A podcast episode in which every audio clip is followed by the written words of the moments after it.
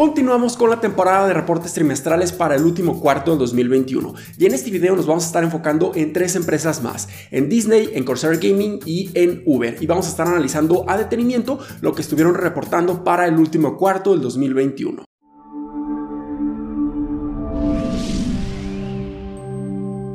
Hola, ¿qué tal? Mi nombre es Humberto Rivera y bienvenidos de vuelta a Vida Financiera, donde hablamos de finanzas, inversiones y generación de patrimonio. Así que si estás muy interesado en estos temas, considera suscribirte, dale like y comparte este video con tus familiares y amigos. Así que vayamos directamente a los resultados financieros del último cuarto de 2021 para Disney, en donde realmente podemos ver cosas muy, muy interesantes. Primeramente, podemos estar analizando que ahora sí estamos viendo una gran recuperación en todos los parques temáticos de Disney y es una de las principales razones por la cual Disney como empresa ha podido superar las expectativas en cuanto a las utilidades netas de lo que se esperaba Wall Street. Y es por eso que hemos visto una gran apreciación en el precio de la acción de Disney. Así que si pasamos directamente a lo que estuvieron reportando, podemos ver números muy muy positivos. En este caso podemos ver que en cuanto a las utilidades por acción, reportaron un dólar con 6 centavos, mientras que solo se esperaban 63 centavos por acción. Aquí superaron por mucho a las expectativas de Wall Street y también en cuanto a sus ingresos y ventas reportaron 21.82 mil millones de dólares,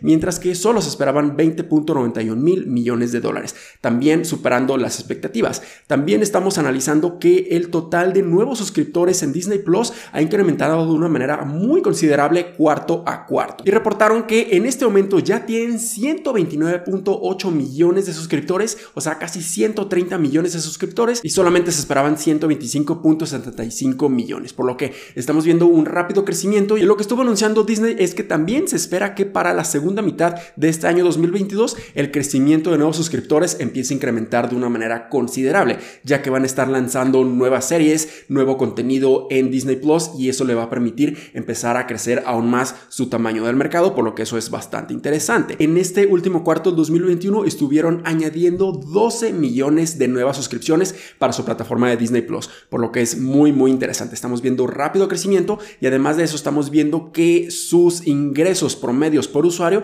incrementaron a 6.68 dólares, mientras que solamente estaban reportando ingresos promedios por usuario el año anterior de 5.80 dólares. Y si ahora analizamos un poco lo que Disney estuvo publicando en su página oficial de Investor Relations, podemos ver esa gran recuperación específicamente hablando en sus parques temáticos, en donde definitivamente en los últimos dos años hemos visto un deterioro importantísimo y eso ha ocasionado que no hayan tenido tan buenas utilidades, tan buena rentabilidad, pero también les ha afectado considerablemente en los ingresos. Ahora estamos viendo cosas bastante diferentes y una rápida recuperación en esta unidad de negocio. Entonces vemos que en cuanto a sus ingresos totales, ya los mencionamos, fueron de 21.8 mil millones de dólares, pero ya sí nos enfocamos en sus dos principales unidades de negocios, que son la de Disney Media, que es su contenido, y en sus parques temáticos, las experiencias y los productos, que es su otra unidad de negocio, podemos ver una rápida recuperación. Primeramente, en cuanto a la unidad de negocio de Disney Disney Media sí tuvieron un crecimiento ligero de un 15% año con año, no fue un crecimiento gigantesco, pero entendemos que están reinvirtiendo muchísimo en el negocio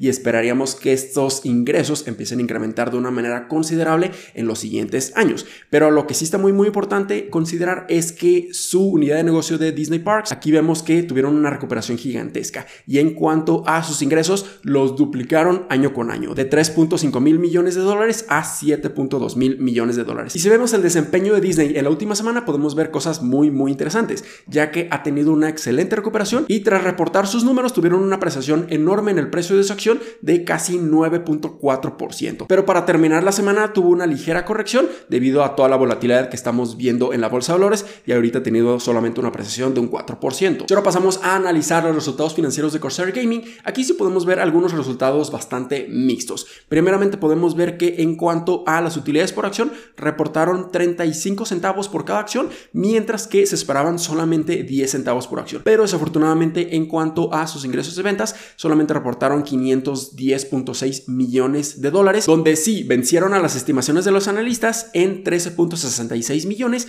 pero desafortunadamente esto fue un decremento año con año en sus ingresos totales de 8.2%. Entonces esto sí es bastante negativo. Y uno de los principales factores es obviamente los problemas de desabasto en la cadena de suministro que estamos viendo en todo el mundo, y esto definitivamente le está afectando considerablemente a Corsair Gaming y la mala noticia es que quizá ya no volvamos a ver esos grandes y enormes crecimientos que tuvo Corsair Gaming durante la crisis sanitaria en el 2020 y para su guidance y proyecciones del año fiscal 2022 están siendo un poco conservadores debido a que solamente se esperan que estén generando ingresos y ventas de entre 1.9 mil millones de dólares a 2.1 mil millones de dólares. Y si ahora pasamos directamente a lo que Corsair Gaming estuvo publicando en su página de Investor Relations, podemos ver cosas un poco más detalladas. Vemos ese decremento de un 8% año con año en sus ingresos totales de 511 millones de dólares contra 556 millones de dólares para el último cuarto 2020. Aquí este decremento sí es considerable,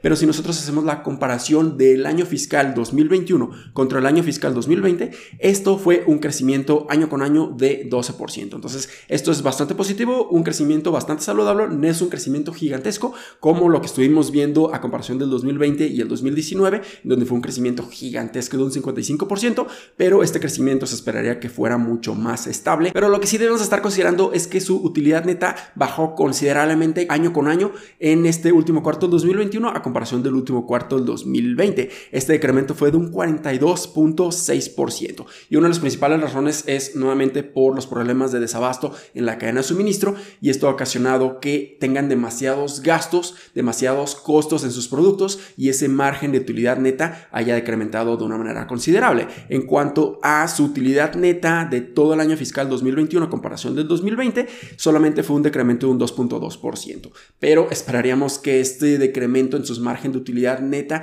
esté continuando para este año 2022 hasta que se pueda resolver todos los problemas de cadena de suministro. Y si ahora empezamos a analizar el desempeño de la acción de Corsair Gaming en la última semana, aquí se ha tenido un desempeño muy muy importante y ha tenido una apreciación de un casi 8%. Y si ahora analizamos la empresa de Uber y sus resultados financieros para el último cuarto de 2021, vemos que principalmente tuvieron una gran recuperación en cuanto a sus ingresos totales. Y esto lo estamos viendo en su crecimiento. Entonces, si empezamos a analizar sus números, podemos ver que en cuanto a sus utilidades por acción, reportaron una utilidad de 44 centavos por cada acción. También vemos que en cuanto a sus ingresos totales, reportaron 5.78 mil millones de dólares, mientras que solo se esperaban 5.34 mil millones de dólares, superando las expectativas. La empresa de Uber reportó una utilidad neta de 892 millones, pero aquí debemos estar considerando que incluye un gran beneficio neto de 1.4 mil millones de dólares debido a sus inversiones que están haciendo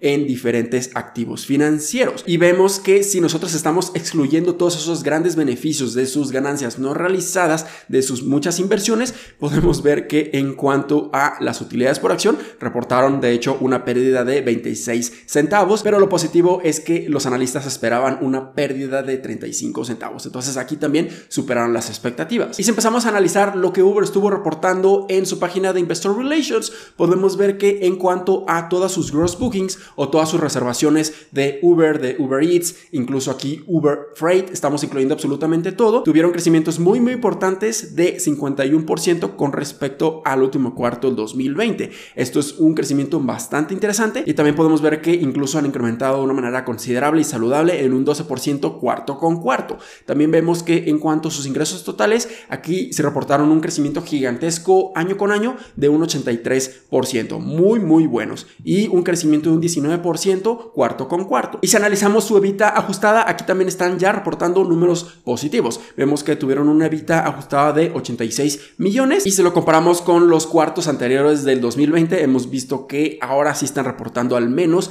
evita positiva, por lo que es algo bastante positivo. Ahora esperaríamos que su utilidad neta fuera positiva en todos los cuartos, pero además de eso que no estén considerando todas sus ganancias no realizadas por sus inversiones, ya que eso puede estar modificando y alterando muchísimo las utilidades netas. Y si vemos el desempeño de la acción de Uber en la última semana, aquí desafortunadamente se ha tenido una caída importante debido a que existe demasiada volatilidad y esta empresa se sigue considerando como una de alto riesgo y de mucha volatilidad y ha tenido una depreciación de un 8.34%. Pero si tú crees que esta empresa puede tener un gran futuro y puede lograr la rentabilidad de una manera mucho más estable, probablemente este tipo de volatilidad se nos puedan estar proporcionando buenas oportunidades para invertir en esta empresa de Uber. Y ahí lo tienen, definitivamente estas tres empresas reportaron números bastante interesantes. Por un lado estamos viendo que Disney ha tenido una excelente recuperación en su unidad de negocio de los parques temáticos y eso le ha generado que tengan una alta utilidad nuevamente y esperemos que estos crecimientos se mantengan en los siguientes años.